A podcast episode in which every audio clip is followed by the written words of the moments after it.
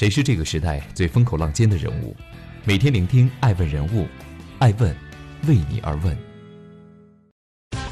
Hello，大家好，爱问人物全球传播，爱问帮助创始人成长的创始人办公室，爱问传媒辅佐创始人全球定位传播，爱问资本帮助创始人的新经济公司投融资管。欢迎大家的守候，今天我们来聊一聊爱问顶级人物科大讯飞走向商业生态系统的核心之路。在中国众多的顶尖大学中，中国科技大学啊，绝对是一个另类的存在。身为985顶级学府，科大却大隐隐于合肥，远离喧嚣的北上广。他建立初期就汇集了钱学森、华罗庚、严济慈、郭永怀、赵九章等一批国内最有声望的科学家，初衷是为国家培养研制两弹一星的尖端人才。外界对科大人的评价也大多是典型的理工男，严谨、轴，略显古板。作为中国最被低估的985学校，无论做官还是经商，科大人的兴趣似乎都不大。但唯独钟爱搞科研，排在科大图书馆借阅榜榜首的不是畅销书，更不是成功学，而是经典的数学分析题库吉米多维奇，而且啊，已经霸榜了十几年。科大校友之间介绍时，彼此学术中最大的成就一定会被提起。同学聚会上最受尊重的，也必定是学问做得最好的，而不是最有钱的那个。这种独特的科学家气质，深深刻进了科大讯飞的血脉。欢迎继续聆听《守候爱问人物》，爱问人物全球传播，坚守的创业者。成立于一九九九年的世纪之交，科大讯飞并不是一家年轻的公司。那一年，十八个年轻人挤在租来的民房中。在闷热的夏日中，夜以继日开发语音源头技术，几乎天天吃盒饭，饿了就啃黄瓜充饥。这群年轻人中就有二十二岁的胡玉。四年前，他在刘庆峰的引导下考入了中国科学技术大学。九五年，宣城理科高考状元，电子工程系第一，两次获得国家科技进步二等奖。两次获得国家信息产业重大技术发明，胡玉耀眼的履历在这个十八人小团队中却并未显得太过突出，因为啊，大家都是技术大牛。科大讯飞创立的时候，十八个人有六个是中科大 BBS 论坛的版主，全部来自于当地的高考状元或榜眼。然而，好技术并不代表着好市场。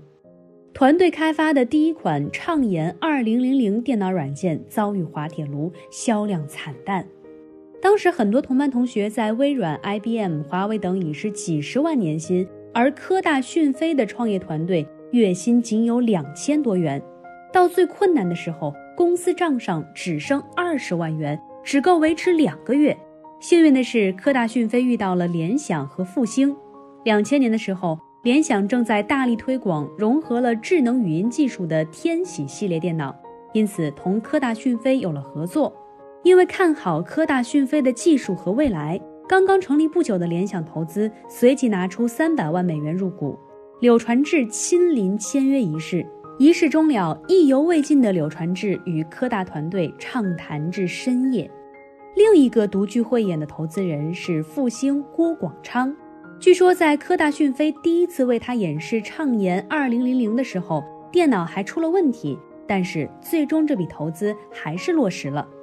靠着过硬的技术和科学家的钻研精神，科大讯飞成为国家“八六三”计划成果产业化基地，并与中国科学技术大学、中国社会科学院共同建立实验室，在各大比赛中拿奖拿到手软。但当时的公司依然不赚钱。讯飞的授权费是每台电脑一块钱，一年一百万台的软件安装量，在当时已经不是一个小数目。然而，公司获得的收入也仅仅只有一百万元。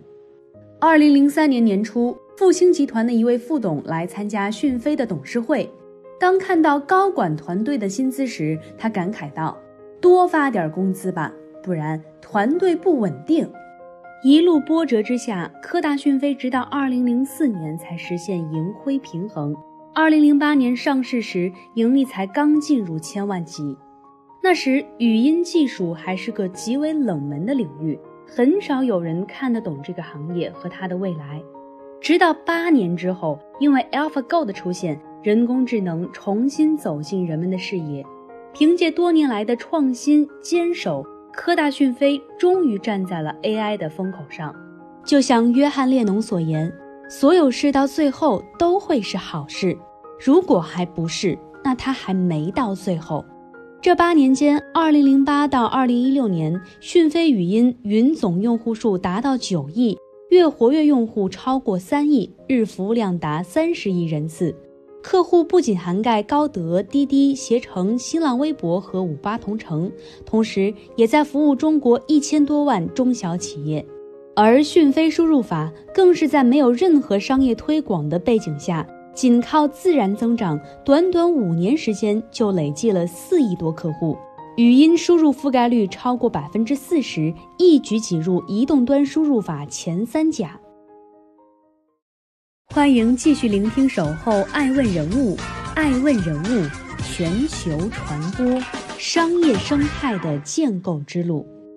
翻看人类的发展史，从猴到猿再到人，从使用拳头和火种到使用工具和刀枪，再到使用手机电脑。当人类社会步入二十一世纪，卷积网络的横空出世，又带来了人工智能的革命。作为中国人工智能领域的先行者，科大讯飞的核心是智能语音及语言技术研究、软件及芯片产品开发、语音信息服务及电子政务系统集成。它不仅使人类与机器对话成为可能，还致力于协助国家打造智能城市。任何一家公司都不是孤立地存在在我们的社会当中。只有把技术做成产品，把产品变成商品，再加之商业模式的创新，三者结合，才有可能成为一个优秀的、杰出的、伟大的企业。人工智能不是阳春白雪，即便它发展再如何先进，若不能成功融入人与社会，人工智能的革命都算不上是成功的。就像上个世纪七八十年代。微软的 Windows 和 Intel 的芯片共同构成了整个 PC 机的商业生态。在移动互联网时代，ARM 的芯片和 Android 构成了整个移动互联网智能手机的生态。如今，大家纷纷高呼：进入 AI 时代，人工智能又将如何革命？商业生态又会怎样变化？科大讯飞用行动回答道：AI 加赋能各行各业。万物互联的新时代，智能物联网让人机交互愈发频繁，人类也不再仅满足于先前方式的衣食住行。在这一背景下，二零一六年，科大讯飞成立了消费者事业群，吴玉担任总裁。上任伊始，他把工作的重心放到了两个方面：一是功能型消费品，比如翻译机、录音笔、办公本以及讯飞听见。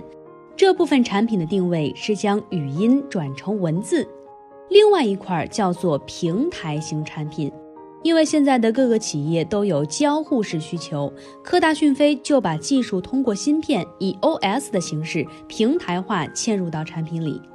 从二零一六年开始，科大讯飞先后发布了讯飞输入法、讯飞翻译机、讯飞智能录音笔、讯飞智能办公本、讯飞听见、讯飞学习机。阿尔法蛋系列、AI 虚拟主播等面向终端消费者的技术产品，并广受消费者好评。所以，从 To G、To B 到 To C，这是一个发展的过程。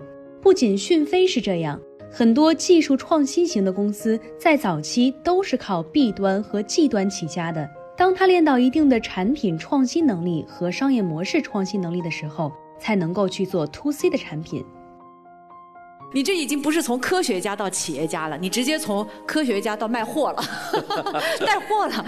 那是什么样的一个基因啊？我们讲的创始人的基因，让你觉得这是一件值得去做的事情。其实我回想回回答一下你那个问题啊，为什么我要去做这件事情？是因为我发现，嗯，如果你真的想做成功一家公司的话，我认为一个标志性的事件啊，但这个口气有点大，嗯，是你创造的一个公司能够成为一个商业生态系统的核心，嗯，我们看到的所有的世界上的伟大的公司都做到了这一点，比如说美国的 IBM、英特尔、微软、Google、呃 Amazon、Facebook，嗯，都是这样。为什么这么说呢？因为只有当你是一个商业生态系统的核心节点的时候，你才拥有全面的定价权。去作为一个商商业生态系统的控制者，只有两种办法。一种办法呢，就是你从生态系统的末端一点点爬到生态系统的核心节点。但是最牛的一件事情是创造一个新的商业生态系统。比如说谷歌，因为它有搜索。和广告系统，嗯，它全面的塑造了我们讲的广告的业态。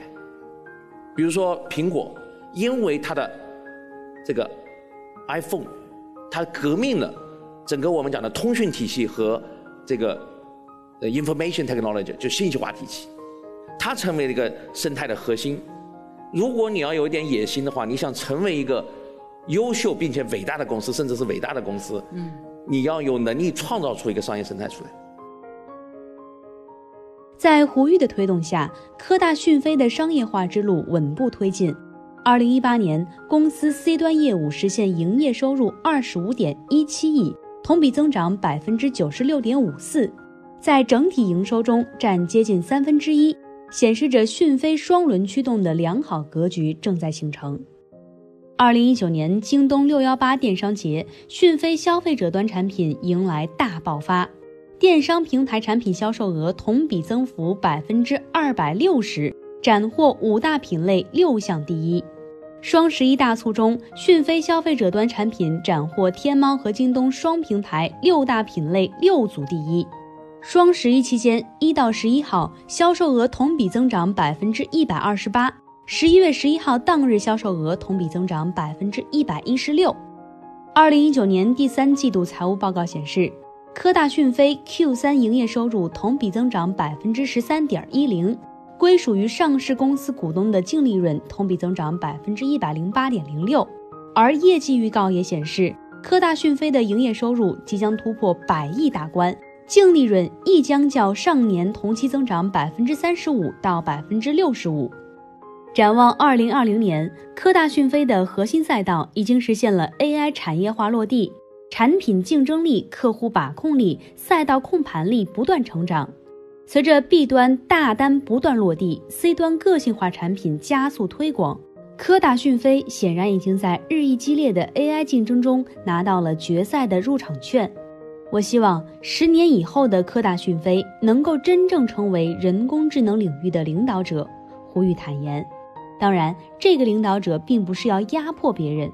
而是真正能够把人工智能与各个行业的结合，把技术所能给人类所带来的价值完完全全的实现出来。爱问是我们看商业世界最真实的眼睛，记录时代人物，传播创新精神，探索创富法则。微信搜索“爱问人物”公众号，查看更多有趣又有料的商业故事。